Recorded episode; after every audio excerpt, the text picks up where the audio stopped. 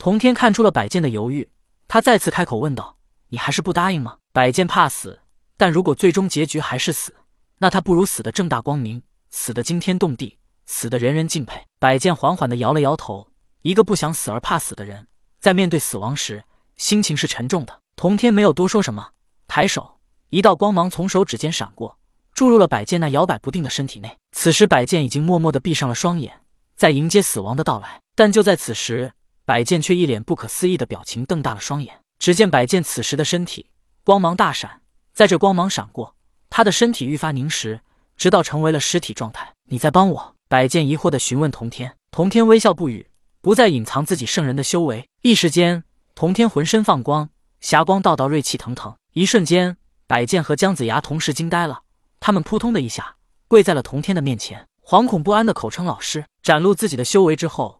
童天受了圣人之威，纵然没有摆剑想去通风报信这样的事情发生，童天也会在姜子牙面前展露出圣人修为。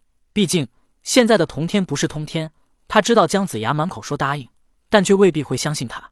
这也只是姜子牙此时无奈的选择。但如果展露出圣人实力，那么姜子牙就会对他充满信心，也会对他完全放心。至此，姜子牙才会相信童天说护他平安就一定能做到，纵然是在元始天尊面前。也一定能护他平安。此时展露了圣人修为之后，连百剑也开始相信童天实力才是讲话的资本。没显露实力之前，姜子牙和百剑都觉得童天在说大话，但现在他们相信童天说保就一定能保。你们都起来吧，现在我再给你们一个选择的机会：生或死，或背叛阐教。童天说道。姜子牙并未站起来，他依旧跪在地上道：“请老师助我成仙。”百剑也跪在地上并未起来。当姜子牙说过之后。他也接着说道：“请老师助我成神。我说过，不论成仙又或者成神，需要你们自己来完成。”童天说道。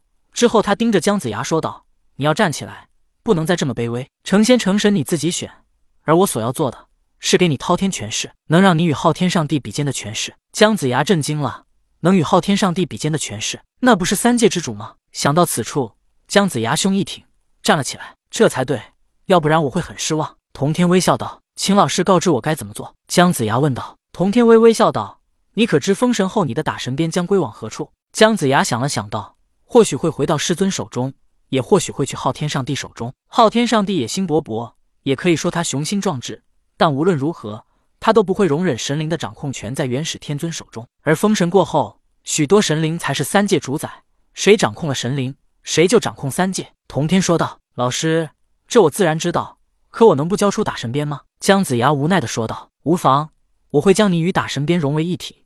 你即是打神鞭，打神鞭即是你，谁也无法将你们分开。如果你魂飞魄散，那么打神鞭也会毁灭，漫天神灵将再无约束。这种情况，元始天尊不想看到，昊天上帝也不会想看到。童天说完，百剑在一旁急不可耐的说道：“老师，那我呢？”你童天望着百剑道：“此时还未封神，即将封神的所有神灵都在封神台内。”只有你手执百灵幡能引渡他们的灵魂封神，你为何就不能向元始天尊提一些合理的要求呢？百剑陷入了思索当中，他对童天行礼道：“老师，那我先回封神台内谋划一番。”童天点头，百剑飞回了封神台内。童天又对姜子牙说道：“想要成神或者成仙，都要面对许多劫难，修炼一途也不是一蹴而就。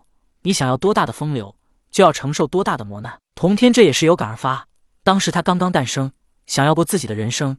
就经历了三次天劫，所以他知道姜子牙接下来也要经受这样的磨难，想要提前告知姜子牙。只是童天话还没说完，姜子牙就急不可耐地打断了他，道：“老师，我什么都能忍受，好吧？你做好心理准备。”童天也不想再说什么，对姜子牙说道：“现在拿出打神鞭。”姜子牙手一挥，招出了打神鞭。只见这是一根黑色的木鞭，长三尺五寸六分，有二十一节，每一节有四道符印。共八十四道符印。通天教主擅长阵法，所以他结教弟子多以阵法与人对阵。元始天尊擅长符印，所以十二金仙也多以符印对敌。阐劫二教弟子各有所长。这打神鞭正是元始天尊炼制，用来鞭打诸神、震慑诸神，所以这上面才会有这么多道符印。童天已经展露出圣人之威，所以姜子牙也不再怀疑童天想要害他，或者是基于打神鞭，因为他完全没这个必要，直接抢都比现在这么多弯弯道道要轻松。童天一招手。一团火焰在他手中燃烧了起来，那炽热的高温让姜子牙忍不住退后。你不用退，童天道。说着，童天控制着火焰，瞬间将打神鞭包裹了进去。不一会儿，打神鞭就化成了一团液体。打神鞭作为木鞭，在火焰之下本该燃烧成灰，但奇怪的是，它此刻却成了一团液体，就是这么不合常理。圣人手段确实不能以常理度之。姜子牙再一次感受到了火焰的灼热，他又一次想要后退，但火焰在融化了木鞭之后，却突然涌到了他的身上。姜子牙一边感受着身体火焰焚烧的痛苦，一边在心中嘶吼道：“老师，不要怪我背叛，徒儿想要的是什么，你明白？可你却将我抛弃，是你先将我抛弃的。”随着火焰的焚烧，在玉虚宫修道的画面出现在姜子牙的脑海中。姜子牙三十二岁时来到昆仑山，终于寻到玉虚宫。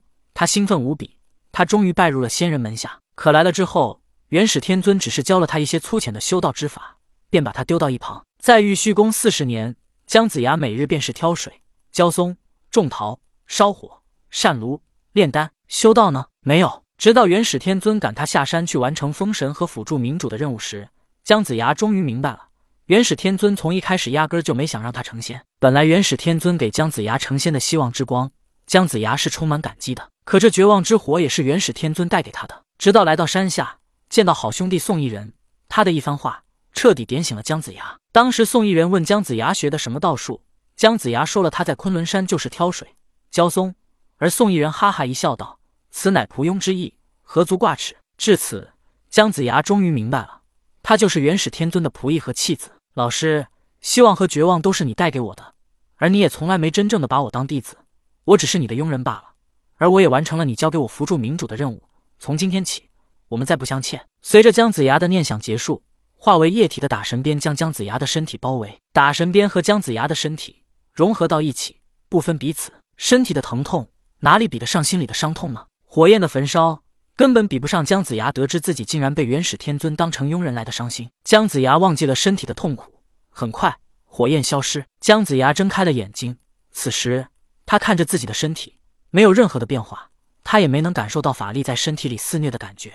只不过他身体里多了一根木鞭，可是这打神鞭本来就在他身体里的。老师，我为何没什么变化？姜子牙疑惑的问道。没什么变化才是最好的变化。童天道。老师，那我该如何成仙？姜子牙急道。想想你师侄哪吒吧。说完，童天化作一道流光而去。当童天消失之后，忽然一道人影闪过，一中年道人出现在姜子牙的面前。姜子牙看到之后，急忙跪下道。